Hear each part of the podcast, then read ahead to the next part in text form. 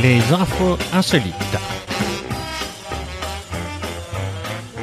Par Nicolas Baltic. Bonjour à tous et à chacun et bienvenue à l'écoute de cet épisode 51 des infos insolites. Le week-end dernier, Marx, Lénine et Ho Chi Minh se sont réunis dans le sud de l'Inde pour célébrer le mariage de leur ami Engels. Mais pas d'emballement, hein, ce sont simplement des noms, prénoms de membres du Parti communiste de l'État de Kerala. On ne choisit pas son enfance. On m'a pas laissé être droitier. Mon père m'emmenait jamais au square, mais aux réunions de comité. Mon père était tellement de gauche qu'on habitait rue Jean Jaurès, en face du square Maurice Torres, avant d'aller vivre à Montrouge. Engels et Lénine sont frères, tandis que Marx et Ho Chi Minh sont les fils d'un militant local du parti, rapporte un journal local. Le média précise que les quatre hommes sont du reste tous membres actifs du Parti communiste, tu John. Et cela même si Marx est revenu en avion de la ville ultra-capitaliste de Dubaï pour assister le 14 novembre au mariage. Alors les noms aux prénoms révolutionnaires comme Staline et Trotsky ont la cote au Kerala, l'État où le Parti communiste a gouverné pendant la majeure partie des six dernières décennies. L'Inde s'est rapprochée en effet de l'Union soviétique pendant la guerre froide, vous vous en souvenez, si vous avez un certain âge, et les références russes, y compris la Pravda, euh, sont très courants, en particulier dans le sud de pays. Monsieur K. Staline, nommé par son père en l'honneur du dictateur soviétique quelques jours avant sa mort en Russie, est d'ailleurs l'actuel ministre en chef du Tamil Nadu, l'État à l'est du Kerala. Lors d'un mariage dans cet État en juin, un homme appelé socialisme a été marié devant ses frères communisme, léninisme et marxisme. Waouh J'en profite pour faire une bise à Mao, adjoint au maire du côté de Paris qui a marié des amis il y a quelques années. Mon père était tellement de gauche que quand est tombé le mur de Berlin, il est parti chez Casto pour acheter des parpaings. La la la la la. la. Restons en Inde où définitivement on fait de la politique de façon différente. Un parti d'opposition de gauche en Inde a lancé son propre parfum pour séduire les électeurs avant un scrutin régional avec une fragrance de fraternité, d'amour et de socialisme qui peut mettre fin à la haine, disent-ils. Le parfum composé de 22 essences naturelles en référence aux élections prévues début 2022 dans l'état septentrional d'Uttar Pradesh. Le flacon, couleur rouge et vert du parfum est frappé de son logo électoral représentant une bicyclette. Lorsque vous l'utilisez, la colère et la haine dans l'air ambiant seront vaincus, a promis un député local membre de ce parti. Nous allons aussi présenter un autre parfum avec 24 essences naturelles pour les élections suivantes en 2024, a-t-il ajouté. Le parfum était distribué aux journalistes et aux employés du parti lors d'une conférence de presse, sans qu'il soit précisé quand et comment les électeurs pourraient se le procurer. En France, par contre, quand on regarde les sondages, il est évident que ça ne sent pas la rose. Alors, une rose, pour le Parti Socialiste, c'est un symbole. C'est pas facile, on s'y écorche les doigts, mais c'est beau. Alors, un point qui supporte une rose, cela veut dire que le Parti Socialiste entend que le socialisme soit fort, ferme dans ses convictions. Et la rose, eh bien, il la tient, et le cas échéant, il la jette en signe d'amitié à tous ceux qui aiment les fleurs comme nous. Le prix du Presse Club Humour et Politique 2021, dont je vous parle régulièrement, a sélectionné une troisième et dernière série de six petites phrases prononcées par des hommes et femmes politiques pour récompenser l'auteur de la saillie la plus drôle de l'année. Le jury, présidé par le rédacteur en chef adjoint de France Info, Olivier Delagarde, a donc retenu Xavier Bertrand, candidat LR à l'élection présidentielle, qui a déclaré il n'y aura pas de meilleur candidat que moi. Si je ne l'emporte pas, ce sera la fin pour tout le monde. Pierre Charon, à Pierre Charon, l'inénarrable sénateur LR, de Paris. Xavier Bertrand voulait être hypersonique, il est subsonique, il n'a pas passé le mur du son. Ou encore Nicolas Dupont-Aignan, candidat Debout la France. Je suis fort chez les gens qui sont à la limite du vote je suis fort chez les gens qui sont à la limite du vote, a-t-il déclaré. François Hollande, un habitué, ancien président de la République, Michel Barnier a un côté prince charmant pour les maisons de retraite. Ou encore Sandrine Rousseau, à l'époque candidate à l'investiture Europe Écologie Les Verts pour la présidentielle, interrogée sur les ventes d'armes de la France. Moi, présidente de la République, je préfère la paix à la guerre Ça, c'est vraiment des déclarations fortes. Onze petites phrases avaient déjà été sélectionnées en mars et en septembre. Et la soirée de remise des prix aura lieu le 7 décembre. Hein, je vous en parlerai. La dernière fois, le Presse Club Humour et Politique a remis son prix en 2019 à Édouard Philippe à la question de savoir si tout remontait à Matignon. Le Premier ministre de l'époque avait répondu non, seulement les emmerdes. Et dans la série Giscardisme et modernité, un an après la disparition de l'ancien président de la République, Valéry Giscard d'Estaing, un timbre commémoratif sera vendu dès le 22 novembre dans la plupart des bureaux de poste de France. Il sera par ailleurs disponible en avant-première dans un magasin spécialisé parisien et à l'hôtel de ville de Chamalières, indique la montagne. Et oui, c'est là que l'homme politique avait annoncé sa candidature à l'élection présidentielle en 74. Pour l'occasion, un bureau de poste éphémère ouvrira ses portes de ce week-end. Et euh, la sortie du timbre sera accompagnée de multiples événements. Les collectionneurs pourront par exemple faire oblitérer le timbre avec un cachet premier jour. C'est un document philatélique qui sera disponible aussi à partir du 19 novembre, enfin, qui est disponible donc. Tiré à 5000 exemplaires, il proposera le timbre original, collé et oblitéré, un texte d'explication, l'empreinte du poinçon original, une gravure et une impression du cachet à sec. Et c'est bien, c'est bien d'attendre la disparition des chefs d'État avant d'éditer des timbres. En Union soviétique, ceci collait mal, les Russes ayant pris l'habitude de cracher du mauvais côté. Je suis certain que cela n'arrivera pas à Monsieur Giscard d'Estaing timbré pendant que tu rêvais, pendant que tu chassais, les sondages tournaient. Pauvre Giscard, Valérie, méfie-toi du coup du père François. Passe, passe le temps, t'en as peut-être plus pour très longtemps. Restons en France et tout est parti en fait d'une idée d'écho. Quatre hommes saisonniers dans une station des Pyrénées ont eu l'idée de dérober un télésiège pour décorer leur logement. C'est ce que raconte France Bleu. Et vendredi après-midi, équipés d'outils, ils se sont donc rendus en voiture à la station de Pigmal dans les Pyrénées-Orientales pour démonter un télésiège. Et une fois leur méfait accompli, la bande a fixé le télésiège à l'arrière d'un pick-up et a repris la route direction leur logement. Mais des gendarmes qui passaient par là et qui menaient des opérations de contrôle dans le secteur ont vu passer l'improbable attelage, ont eu le nez creux en voyant dépasser euh, l'objet du véhicule. Selon France Bleu, les quatre voleurs sont originaires du Nord et du Var. Ils ont été contraints de remettre le télésiège à sa place et seront convoqués par la justice. Police encore, le principal syndicat de la police maltaise a encouragé vendredi les agents à se laisser pousser la barbe, à se teindre les cheveux et à porter du vernis à ongles s'ils le souhaitent dans le cadre d'un conflit avec la hiérarchie. C'est le syndicat de la police maltaise, MPU, qui rassemble 1779 membres sur les 2000 policiers quand même, hein, c'est pas mal comme majorité. C'est plein le mois dernier d'une nouvelle directive ordonnant à tous les agents masculins sans exception de se raser sous peine de sanctions disciplinaires.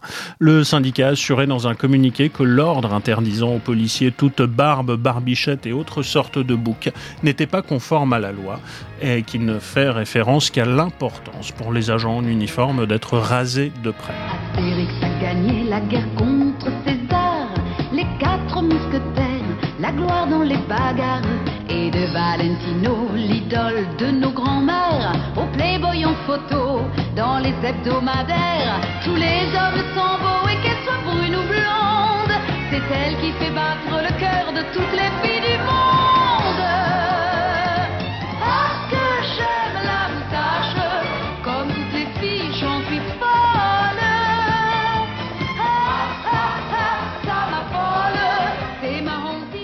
N'ayant pas reçu de réponse du chef de la police, le syndicat MPU a donc lancé une initiative de contestation et a exhorté les agents à faire connaître leur point de vue dès la semaine prochaine. Et le MPU a donné des instructions à ses membres pour qu'à partir de lundi, les agents masculins, qu'ils soient en uniforme ou en civil, puissent porter une barbe à condition qu'elle soit bien entretenue. On est dans la police quand même, faut pas déconner.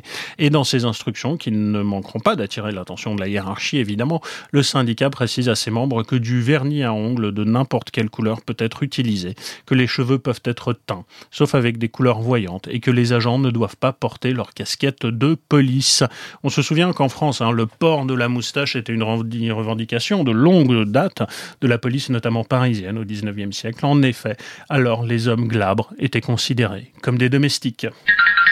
Prise d'otage à Dunedin, en Nouvelle-Zélande, une jeune femme a été importunée hein, par un petit animal qui lui a sauté dessus alors qu'elle rentrait chez elle. C'est le Otago Daily Times qui nous raconte ça. L'étudiante en troisième année à l'université qui déchargeait sa voiture au moment des faits s'est débattue, croyant être attaquée par un chat. C'était en réalité un opossum. Le marsupial n'a pas abandonné si facilement et alors qu'elle s'était réfugiée dans sa véranda, il l'a poursuivie, l'empêchant de ressortir. La jeune femme a dû appeler la police hein, pour se débarrasser du petit animal qui se serait montré agressif. Je suis retenu en otage par un opossum, aurait-elle dit au téléphone. Bien qu'interloqué, l'agent de police envoie dès lors une patrouille à son domicile. Le sergent Craig Dinninsen, accompagné d'un autre policier, arrivé sur place quelques minutes plus tard. Une intervention pas comme les autres, assurément, qu'il a raconté dans le journal local néo-zélandais.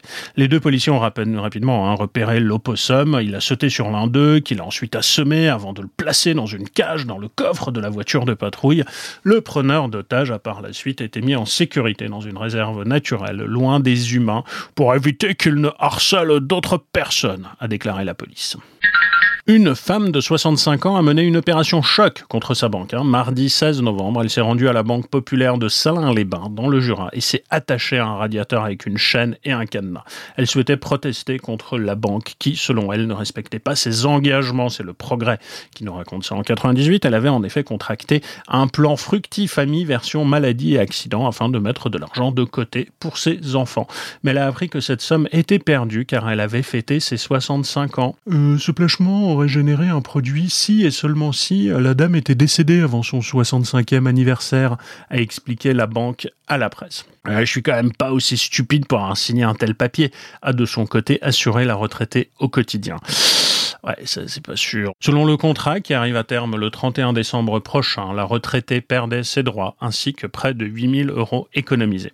Les gendarmes ont été appelés sur place mais n'ont pas pu intervenir. Cette dame n'avait commis aucune infraction pénale aux yeux du procureur de la République, a déclaré le capitaine Henriot de la gendarmerie de Dole. Après négociation, la cliente a accepté de quitter les lieux. Elle a indiqué être repartie avec un chèque représentant environ les deux tiers des sommes investies. L'issue positive, c'est que ce chèque que ce n'est pas une indemnité suite à une quelconque faute commise, a affirmé Lucille Dupont, directrice de la communication pour la Banque populaire Franche-Comté au quotidien. Nous avons répondu à des éléments de détresse humaine, il n'y a pas eu d'erreur de la banque. Voilà, sous-entendu, euh, ne faites pas ça parce que on ne vous traitera pas de la même façon. ceci dit, aux dernières nouvelles, la Banque populaire n'envisageait pas de déposer plainte, indique le progrès. En même temps, si le procureur de la République a dit qu'il n'y avait pas d'infraction. À peine assis, il m'a dit J'ai pas trop d'argent et je voudrais acheter un appartement. Être propriétaire, quoi. Je l'ai envoyé chier, j'ai fait mon métier. C'est gagné Lui, il m'a dit carrément J'ai eu des petites dépenses, je risque d'être découvert. Je l'ai interdit de chez j'ai fait mon métier. C'est gagné il est arrivé en coup de vent et m'a débité d'un trait. J'ai tout le marché français de l'héroïne, mais ça me suffit pas. Je veux plus. Je veux l'Amérique. Mais pour ça, il faut blanchir l'argent. J'ai répondu chiche. J'ai fait mon métier. C'est gagné. BNB, c'est gagné. Allez, pognon encore, et c'est un fourgon de transport de fond qui a laissé échapper des liasses de billets sur une autoroute californienne le 19 novembre, provoquant la ruée de conducteurs voulant profiter de l'aubaine, évidemment. Oh, si j'étais riche,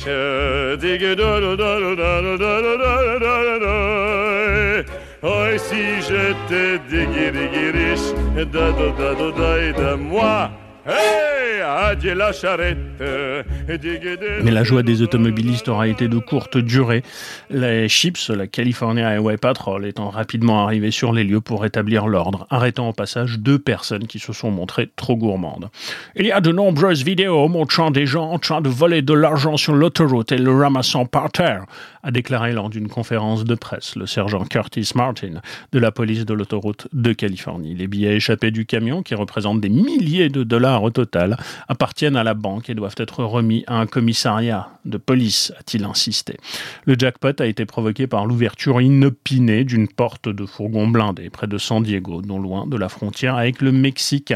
Les vidéos publiées sur les réseaux sociaux montrent des gens s'arrêtant sur les voies et la bande d'arrêt d'urgence et se précipitant sur la route pour ramasser des billets verts par poignée.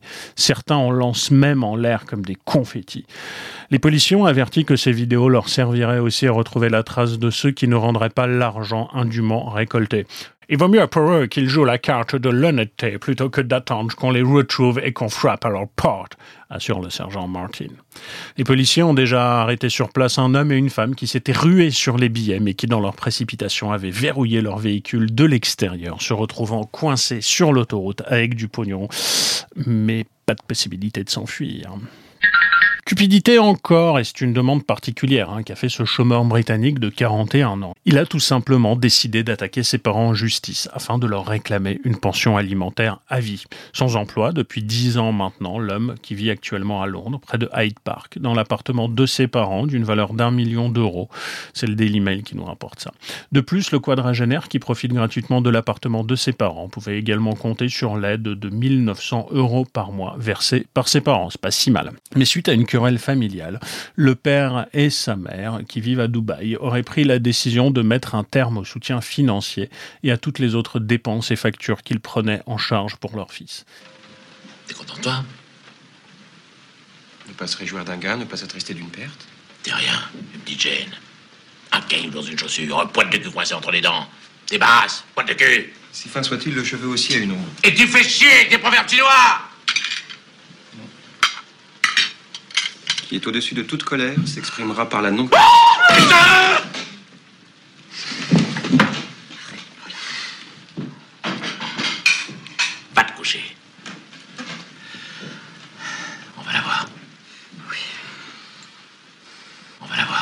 Il faut croire que cet ancien diplômé en droit d'Oxford n'a pas apprécié puisqu'il les a attaqués en justice. Mais la Cour d'appel, jugeant que les parents n'avaient aucune obligation légale de subvenir aux besoins de leurs enfants adultes, a rejeté la demande. Autre fait, les juges ont également constaté que l'homme avait à l'époque tenté de poursuivre l'université d'Oxford, malgré son diplôme en poche, lui reprochant son échec dans l'obtention des honneurs de première classe, une affaire qu'il avait aussi perdue. Comme quoi, être diplômé d'Oxford, ça ne suffit pas. Selon le demandeur, qui avait été débouté une première fois par la justice, le fait d'être hébergé dans l'appartement de ses parents durant 20 ans, en plus de l'argent versé, a nourri une dépendance envers eux. Face à la dégradation des liens qu'il entretenait avec ses parents, les sommes d'argent avaient considérablement diminué. Selon les avocats du chômeur, notre client a le droit de demander une pension alimentaire en vertu de la loi de 1989 sur les enfants, parce qu'il est un adulte vulnérable. Ce à quoi les avocats des parents ont répondu que l'État ne doit pas et ne doit pas s'insérer dans ce genre de décision. Relation parent-enfant encore, et c'est un Américain de l'Indiana, hein, dans le Midwest, qui a décidé de poursuivre ses parents en justice, car ces derniers ont en effet décidé de se débarrasser de sa vaste collection de porno sans l'en avertir.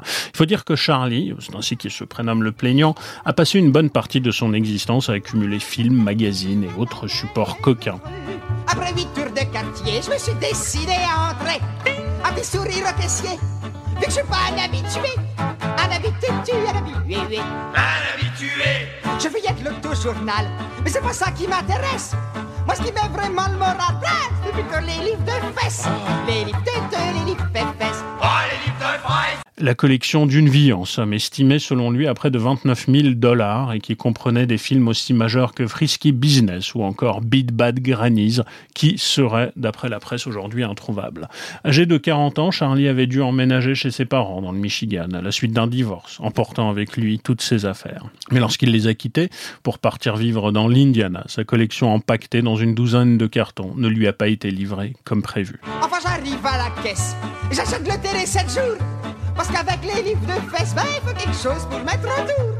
Pour mettre autour, pour mettre autour. Ah, pour mettre autour alors, télé 7 jours, 25 centimes, pontouse 7,50, prends-moi salope. C'est combien, Solange, prends-moi salope 15, 20 une poche plastique ah non. Et c'est après avoir interrogé ses parents que ceux-ci ont admis avoir jeté tout le porno. Je t'ai rendu un grand service en me débarrassant de tout ça, indiquait le père de Charlie dans un email, aujourd'hui consigné dans le procès verbal de plainte. Un procès doit maintenant avoir lieu pour tenter de trouver un accord entre les parents et leur fils, alors que ce dernier réclame des dommages-intérêts de 87 000 dollars. Je pas de transport en commun, mais en m'agrippant à la barre, les revues me glissent des mains au moment où le train démarre. Où le train d'été, le train va. Oh, le train démarre Oh, c'est dégoûtant. Tiens, voilà ce qu'ils font de la France. C'est des gens comme vous, des gros porcs. Oh, c'est pas possible, non Partons en Chine où le 16 novembre dernier, ce Chinois de presque 40 ans a enfin retrouvé ses parents à Xi'an, situé dans la province du Shaanxi. Wang avait disparu de leur vie durant 16 longues années, non pas parce qu'il était en camp de rééducation en train de récolter du thé, mais pour avoir échoué à l'université. C'est dans une vidéo partagée sur Weibo que Wang se tient devant sa maman, qu'il n'avait pas revue depuis 2005. À travers ses sanglots, il s'excuse et tombe à genoux, tandis qu'elle tente de le relever pour le serrer dans ses bras accompagné de son époux à son côté. Trop honteux de son échec à l'université, Wang n'avait pas réussi à l'annoncer à ses parents et a décidé de prendre la fuite. Il était pourtant l'un des meilleurs élèves de son lycée en 2001. Il avait donc pu poursuivre ses études à l'université de Shanghai, qui fait partie des 100 meilleures universités selon le gouvernement chinois. Cependant, Wang était devenu accro aux jeux vidéo, ce qui a entraîné son décrochage scolaire. Ainsi, à partir de 2005, le jeune homme, qui vivait désormais à plus de 10 heures de route de chez ses parents, avait cessé tout contact avec ces derniers et a enchaîné alors les petits boulots pour s'en sortir. Mes universités, c'était pas Jussieu, c'était pas Sancier, c'était pas Nanterre. Mes universités, c'était le pavé, le pavé de Paris, le Paris de la guerre. On parlait peu de marxisme, encore moins de maoïsme. Le seul système c'était le système des, des comme débrouille-toi, des comme des de toi, pour trouver de quoi C'est au cours du renouvellement de sa carte d'identité auprès du bureau du gouvernement local que Wang a pu être identifié, étant inscrit sur la liste des personnes disparues. Les autorités ont ainsi pu le signaler à sa famille, qui vit à l'est de la Chine. Son papa a d'ailleurs fait savoir à un média chinois qu'il n'a jamais cessé de chercher son fils et qu'il se rendait au moins deux fois par an à Xi'an dans l'espoir de le retrouver. Quelle belle histoire de famille réunifiée. Et eh bien à propos de belle histoire, la jolie histoire du jour nous vient du Nord.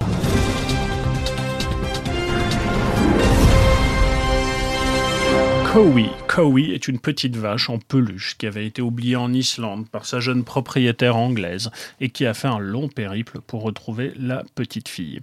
Dans un thread euh, sur Twitter, Chrissy Saints explique que son enfant avait oublié sa peluche en Islande alors que sa famille était en vacances. Résidant en Angleterre, les parents de la petite fille avaient alors multiplié les appels pour faire retrouver Cowie et la faire rapatrier. Le mari de Chrissy est entré en contact avec un groupe de voyageurs islandais sur Facebook. Et après des jours de recherche, un des membres s'est rendu sur le camping où attendait gentiment le doudou. Cowie a alors été récupéré par un voyageur du camping dans lequel avait séjourné la famille. Celui-ci a ensuite conduit la peluche à Reykjavik, la capitale de l'île de glace, afin de lui faire prendre l'avion. Le touriste a en effet retrouvé à l'aéroport un autre membre de son groupe de voyage qui a récupéré Cowie et l'a fait monter dans un avion direction Londres. En prime, la peluche est devenue la mascotte de l'équipage. Avant de retrouver le père de la petite fille, le voyageur a pris le soin d'acheter un petit porte-clés en forme de macareux c'est un oiseau hein, qui est très présent en Islande, nommé Puffy, qu'il a accroché à Cowie. C'est un geste rempli de gentillesse qui a ému Chrissy. Et Chrissy a conclu son trade avec son message de remerciement tous ceux qui se sont mobilisés afin de rapatrier Cowie auprès de sa jeune propriétaire. Vache encore, et la première Coupe d'Europe de boucherie s'est déroulée dimanche 7 et lundi 8 novembre à Clermont-Ferrand. Des équipes de 5 personnes devaient réaliser leur plus belle découpe de viande, agneau, veau, bœuf, porc ou encore volaille. C'est la montagne qui nous raconte ça. Le concours a rendu hommage aux techniques de boucherie artisanale venues d'Espagne, d'Italie, d'Allemagne et de France. Un jury était présent pour départager les 470 participants. Objectif, les championnats du monde qui se dérouleront à Sacramento en septembre 22. J'aurais tant voulu être fonctionnaire. J'ai pas pu choisir, je suis né boucher. Comme l'était déjà mon père et ma mère. Les grands couteaux, c'est mon métier. Et c'est la France qui a soulevé la Coupe d'Europe. Jean-François Guillard, président de la Confédération française de la boucherie-charcuterie, a un autre objectif. Nous espérons que le ministère de la Culture retiendra notre dossier d'inscription au patrimoine immatériel de l'UNESCO, a-t-il confié à la presse. Au total, 970 kilos de viande et carcasses ont été consommés pendant la compétition. Tout ce qui a été préparé a été mis sous vide et donné à la section locale des Restos du Cœur. Zéro gaspillage, disent-ils. Tout devrait être redistribué. Allez, vache encore, et c'est une cavale inédite hein, ce samedi 13 novembre. Une vache qui s'était enfuie d'un abattoir près de Sao Paulo au Brésil a été retrouvée sur le toboggan d'un parc aquatique. Au deuxième temps de la vache, c'est à peine si je l'aperçois. Au deuxième temps de la vache, il y a du monde entre la bête et moi. Il y a le tueur qui passe la mesure, le transporteur qui lui emboîte le pas. Pendant que le ministre nous assure que la viande de la vache ne monte pas sur des vidéos partagées par les médias locaux, on aperçoit l'animal en plein milieu du toboggan. Deux hommes ont aidé la vache à se glisser hein, et à terminer dans l'eau. Et ils ont ensuite eu besoin de renforts pour la sortir de la piscine. L'histoire s'est bien terminée pour la vache qui a été baptisée Toboga, toboggan en portugais, et même adoptée par le propriétaire du parc aquatique. Et restons en Amérique du Sud où si on aime certes les vaches, on aime aussi des nourritures plus spirituelles.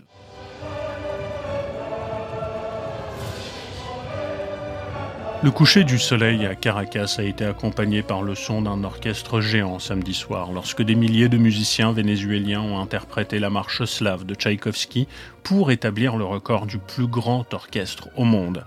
Flanqué de montagnes, la cour de l'Académie militaire vénézuélienne a accueilli environ 12 000 musiciens qui cherchaient à entrer dans le livre Guinness des records. Si vous cassez une corde, ne vous arrêtez pas. Si vous perdez la partition, continuez de mémoire, mais ne vous arrêtez pas, a recommandé le chef d'orchestre Andreas David Ascagno avant de lever sa baguette.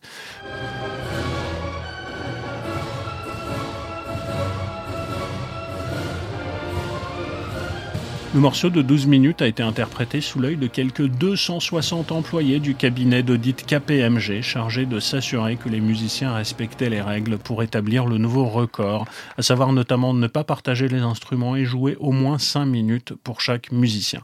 Le Guinness doit annoncer dans les 10 prochains jours si le Venezuela a détrôné un orchestre russe de 8097 musiciens réunis en 2019 pour devenir à son tour le plus grand orchestre du monde. Les interprètes ont été réunis par un programme vénézuélien qui s'appelle El Sistema, fondé en 1975, qui a offert une formation en musique classique à des milliers d'enfants de la classe ouvrière. Samedi, un vol d'Arras a accompagné les jeunes musiciens en t-shirt blanc tandis qu'ils suivaient les instructions d'Ascanio affichées sur grand écran. C'est la première fois de ma vie euh, que je vois le chef d'orchestre sur un écran, mais nous nous sommes bien adaptés, a déclaré à l'AFP le violoncelliste Ernesto Laguna, 21 ans, qui a parcouru pour venir jouer près de 450 km depuis la ville de Coro. Une fois le morceau achevé, de nombreux musiciens ont libéré leur émotion en levant leur instrument vers le ciel. Et faisons un tour au bout du monde où la tribu maori, détentrice des droits de propriété intellectuelle du Haka, rendu célèbre hein, par les All Blacks, a demandé lundi aux manifestants anti-vaccins de cesser de réaliser le fameux rituel lors de leur rassemblement. La loi néo-zélandaise reconnaît en effet à la tribu des Ngati Toa comme gardien culturel du Haka Kamate, largement reproduit lors des récentes manifestations contre les restrictions liées au Covid. L'Engati Toa condamne l'utilisation du haka kamate pour mettre en avant et promouvoir les messages contre la vaccination anti-Covid-19, a déclaré un communiqué de la tribu qui est basée non loin de Wellington. Nous insistons pour que les manifestants cessent immédiatement d'utiliser notre tanga, c'est-à-dire notre trésor culturel, insiste-t-il. Ce rituel, hein, que vous connaissez, où les pieds frappent puissamment le sol et les yeux roulent dans leurs orbites, est profondément ancré dans la culture de pays et utilisé lors des grandes occasions comme les mariages ou les funérailles. Et le kamate a été composé par le chef de guerre hein, de la tribu Ngatitoa, Tera Upara, vers 1820, après avoir échappé à une tribu ennemie qui le poursuivait. Pas sûr que ça marche, mais enfin, c'est bien d'essayer.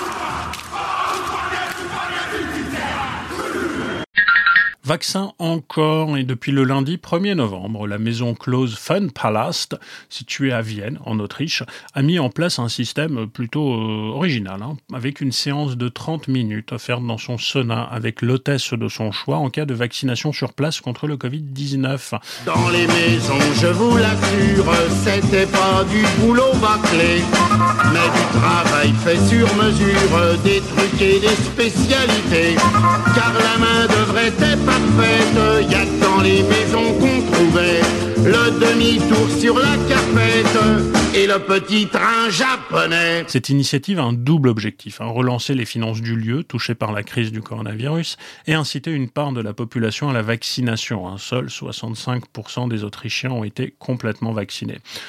En raison de la pandémie, nous avons enregistré une diminution de 50% de nos clients. Avec cette initiative, nous espérons que leur nombre augmentera à nouveau, a expliqué le gérant du lieu au Daily Mail. Une autre mesure de ce type a été instaurée dans l'établissement, offrir un bon d'une valeur de 40 euros en cas d'injection chaque lundi du mois de novembre entre 16h et 22h. Je pense que celle-ci est moins efficace. Alors ces offres ne sont, pas réservées à la jante masculine puisque les femmes ont aussi été invitées à en profiter. L'espace lié à la vaccination dans le bâtiment a également été mis à disposition des enfants de plus de 14 ans à condition d'être accompagnés d'un adulte. Et afin de convaincre les plus réticents de franchir le pas de la vaccination dans cette maison close, le propriétaire a expliqué que les visiteurs pouvaient toujours prendre comme excuse la statue consacrée au peintre Gustav Klimt, situé juste à côté. Eh oui, l'Autriche, c'est ce pays qui reconfine et où vexé qu'on le pense vacciné. Le chef de l'extrême droite brandissait il y a peu la preuve de sa non-vaccination en public. Allez, parlons un peu opium du peuple. L'Algérie a accusé le Burkina Faso d'avoir pratiqué la magie noire avant un match d'éliminatoire pour la Coupe du Monde. Alors que les premiers qualifiés pour la Coupe du Monde de football 2022 sont désormais connus en Europe, hein, les matchs à suspense continuent de s'enchaîner en Afrique. Et certaines équipes semblent véritablement prêtes à tout pour s'arracher les derniers billets pour le Qatar.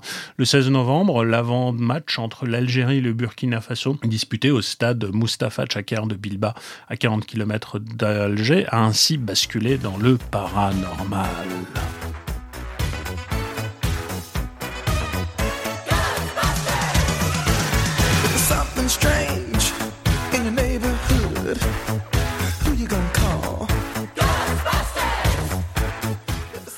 L'encadrement algérien aurait en effet accusé l'adversaire d'avoir eu recours à la magie noire sur la pelouse du stade. Une accusation parfaitement sérieuse puisque les Fennecs auraient fait appel à un exorciste pour conjurer le mauvais œil. Et si des vidéos détournées sont apparues sur les réseaux sociaux, les agissements de la sélection burkinabé ne sont pas pourtant clairement établis, hein, selon les correspondantes de presse internationale sur place. Les rumeurs de sorcellerie ressurgissent d'ailleurs fréquemment hein, lorsque l'Algérie rencontre des sélections d'Afrique subsaharienne. La rencontre avait déjà été placée sous un signe bizarre. Hein. La veille, en effet, lors de l'entraînement, les joueurs burkinabés ont en effet décidé de se changer sur la pelouse, jugeant trop vétustes les vestiaires du stade algérien de Bilda. Et le match a finalement pu se jouer sans incident, terminant d'ailleurs par un nul, 2-2, un score qui permet à l'Algérie de porter sa série d'investibilité à 33 matchs sans défaite. Les Fennecs se qualifient ainsi pour les barrages et conservent une chance de voir le Qatar en novembre 22. Les accusations de sorcellerie des matchs de football ne sont pas rares en Afrique. En janvier, le sélectionneur du Zimbabwe, euh, Zdravko Logasuric, avait ainsi reproché au Cameroun d'avoir eu recours à la magie noire. Un cadavre de chauve-souris avait en effet été retrouvé sur la pelouse quelques minutes avant le match entre les deux équipes, comptant pour le championnat d'Afrique des Nations. Au Rwanda, la fédération de football a même très officiellement interdit les pratiques de sorcellerie dans son championnat en 2016. Un joueur du rayon sport, une des principales équipes du pays, avait notamment été accusé d'avoir ensorcelé le but adverse lors d'une rencontre en se précipitant vers le poteau pour y déterrer un objet. Un geste qui lui avait valu d'être poursuivi sur le terrain par ses adversaires du jour. Ironie du sort, il avait réussi à marquer quelques minutes plus tard. Le joueur avait pareil la suite rejeté hein, la faute sur le gardien adverse, l'accusant lui-même d'avoir enterré un gris-gris près de ses cages.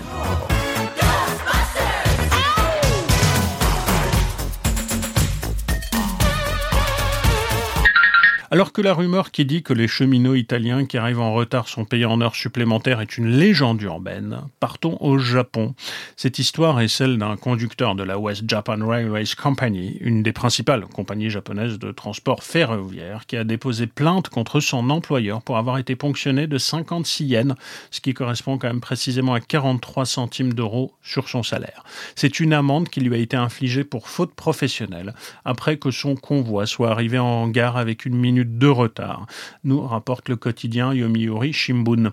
Le conducteur réclame 2,2 millions de yens, soit un peu plus de 16 800 euros de dommages à intérêt pour le préjudice moral causé par cette épreuve. Ce jour-là, il devait déplacer un train vide dans une voie de garage de la gare de Kayoma dans l'ouest du Japon, mais s'est trompé de quai et cette erreur a entraîné l'arrivée au dépôt du train une minute plus tard que prévu. Un porte-parole de la JR West a justifié auprès de l'AFP la sanction appliquée, arguant qu'aucun travail n'avait été effectué pendant ce laps de temps et soulignant que la compagnie avait appliqué sa règle pas de travail, pas de salaire. Cet argument est rejeté par le conducteur puisque son retard relève selon lui d'une erreur humaine mineure et non d'une absence lors de son temps de travail. Régulièrement cité en exemple, le système ferroviaire japonais est réputé pour sa ponctualité. En 2017, une anecdote similaire avait fait la une de la presse internationale après qu'un opérateur ferroviaire local a présenté ses sincères excuses pour les énormes ennuis causés par le départ d'un train 20 secondes en avance. Je n'ose imaginer ce que cela donnerait à la SNCF. Et c'est tout pour cette semaine. Je vous souhaite une excellente fin de journée. Écoutez des podcasts, amusez-vous bien. Enjoy. Bisous. Ciao. Bisous. À bientôt pour de nouvelles aventures insolites. C'était Nicolas Baltique. À très bientôt.